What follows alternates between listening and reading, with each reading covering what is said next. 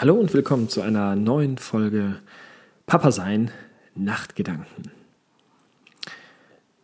Es ist gleich Mitternacht und ich dachte mir, eine gute Atmosphäre, ein guter Zeitpunkt, endlich mal wieder was aufzunehmen. Schon Wochen her und äh, viel passiert, kann man so sagen.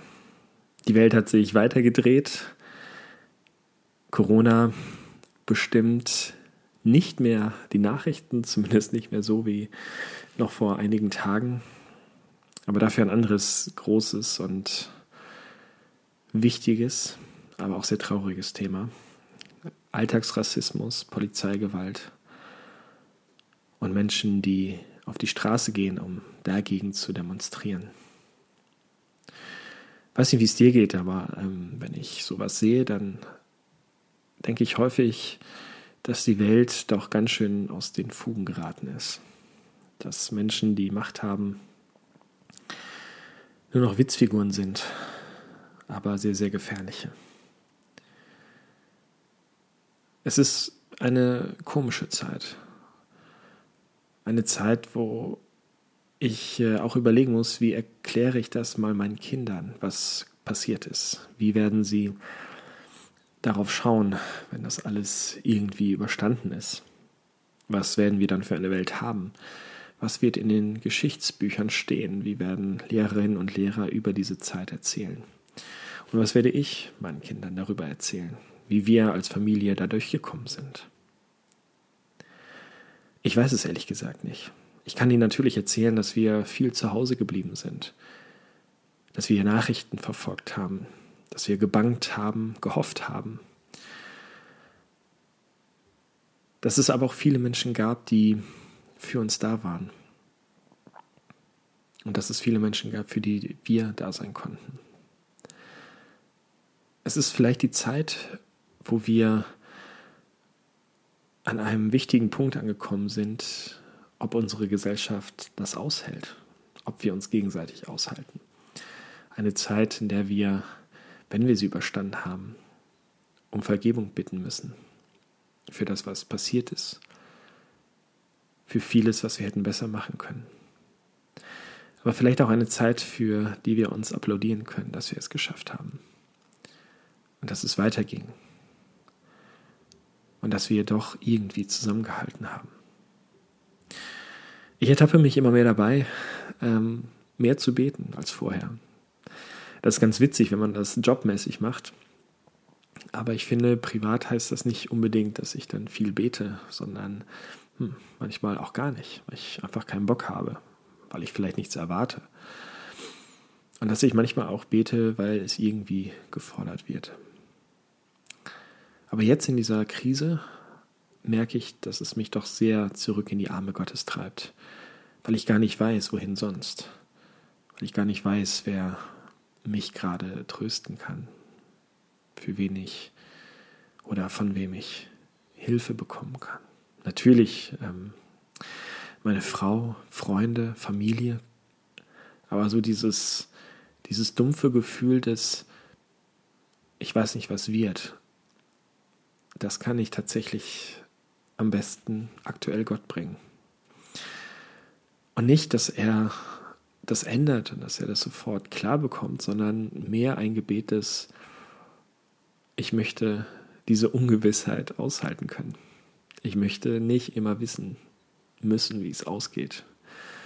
Und ich kann auch, oder ich schaffe es auch auszuhalten, ähm, selbst wenn ich die Antwort gerade nicht weiß und wenn ich nicht das Ziel sehe.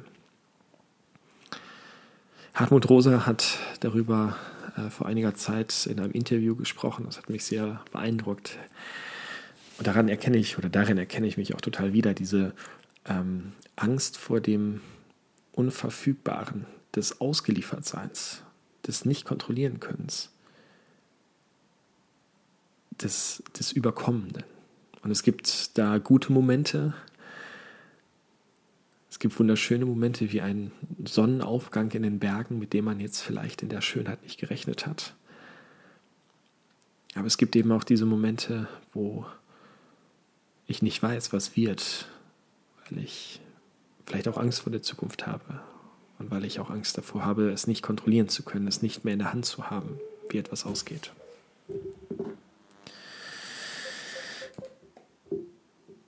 Das kann alles sein, ja. Also ein Gebet ist, ich möchte Ungewissheiten aushalten. Das ist echt seltsam, weil ich ja seit, seit vielen Monaten so dachte, okay, ähm, Gott und ich, das ist eine komplizierte Beziehung gerade. Ähm, und ich hätte mir gerne andere Auslöser gewünscht als eine Krise, um äh, irgendwie näher an Gott zu sein und zu kommen. Aber es hat auch was Gutes, diesen Dialog wieder zu suchen und auch abgeben zu können und ähm, auch sagen zu können, ich muss nicht wissen, wie es ausgeht, ich muss es nicht kontrollieren können. Ich hatte in den letzten Wochen wahnsinnig viele Gespräche mit Menschen über alles Mögliche, von totalen Banalitäten bis hin zu sehr tiefen seelsorgerlichen Gesprächen. Und auch das in einer nie gekannten Dimension, weil viel nicht mehr einfach nur oberflächlich war, sondern auf einmal da eine richtige Not war, etwas aussprechen zu müssen. Und ich habe mich so gefragt, ja, ich höre mir das an und ich würde gerne helfen, ich möchte gerne eine Lösung finden, aber das konnte ich oft gar nicht. Es, weil es keine schnelle Lösung gibt. Vielleicht nur das Einzige sein kann, es zuzulassen, zuzuhören und es auszuhalten. Aber woher bekomme ich denn meinen Trost? Woher bekomme ich denn das, was ich dann anderen weitergeben möchte? Und das ist gar nicht so leicht. Und vielleicht auch deshalb dieser, dieses Flehen zu Gott. Gott, ich möchte es aushalten. Ich möchte es auch aushalten, dass ich nicht alles, was ich höre, ändern kann und zum Guten beeinflussen kann. Vielleicht in kleinen Schritten, vielleicht in kleinen Gesten und Worten und Taten, aber nie, nie so umfassend, wie du das hinbekommst, Gott.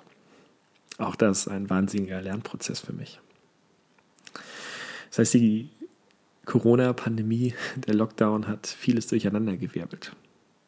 Er hat aber auch viel Energie freigesetzt. Wir haben angefangen, unsere äh, Wohnung ein bisschen umzugestalten, ein neues Arbeitszimmer geschaffen, ein kleineres Wohnzimmer mit einer super unbequemen Couch. Etwas, was wir dringend ändern müssen. Aber es war cool.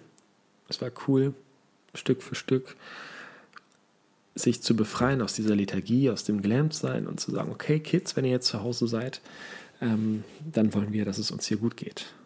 Und äh, für uns gehört irgendwie dazu, dass wir auch eine schöne Wohnung haben, dass wir es uns gemütlich machen können und zurückziehen können, aber auch vernünftig arbeiten können. Ich arbeite ja ohnehin schon eigentlich fast nur im Homeoffice bzw. im Café-Office. Da das aber die letzten Wochen nicht möglich war, äh, war ich angewiesen, zu Hause wirklich eine gute Zeit zu haben und ähm, es ist auch immer scheiße, vom Bett aus zu arbeiten oder vom Küchentisch.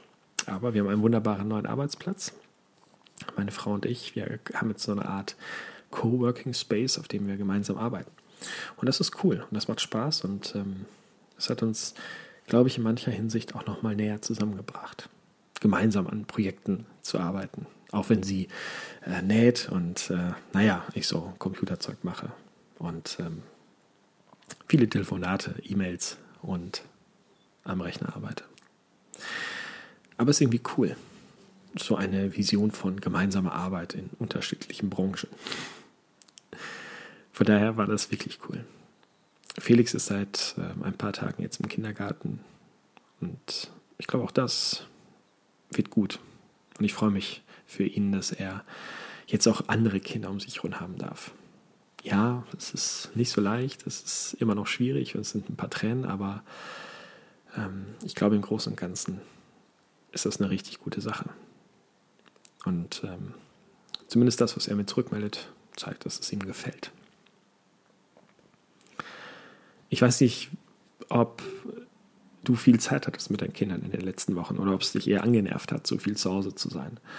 Ähm, kann natürlich sehr schön sein, wenn man es gerne mag, dass man Kinder um sich herum hat, kann aber auch total anstrengend sein. Bei uns war es definitiv beides und am Ende auch wirklich, wirklich heftig.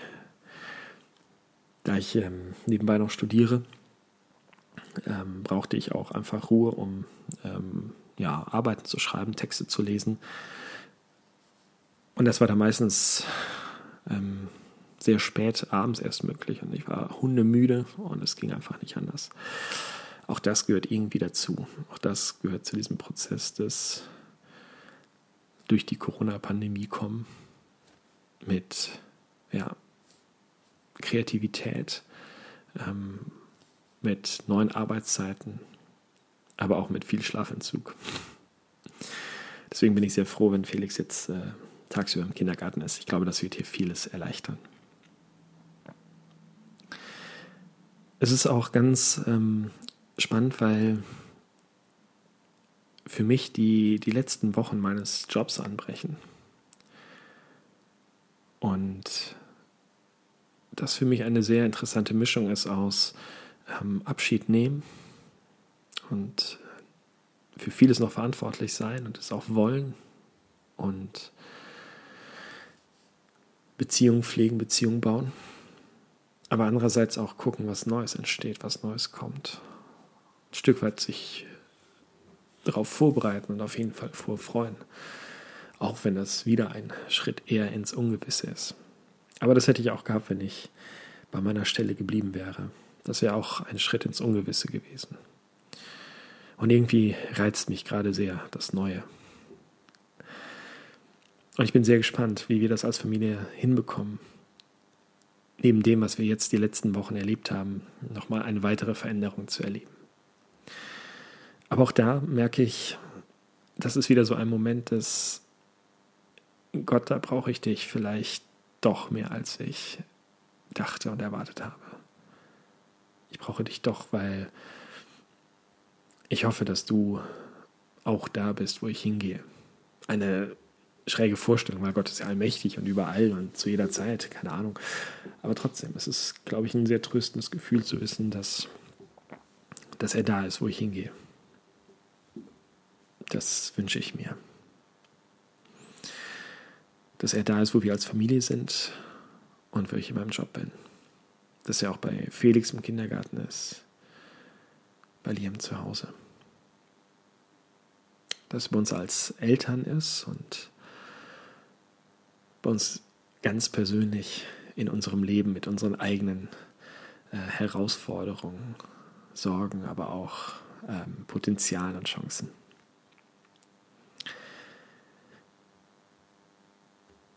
Das sind einfach so ein paar Gedanken, die ich heute Abend hatte, die ich gerne mit dir teilen wollte, wie es gerade so aussieht.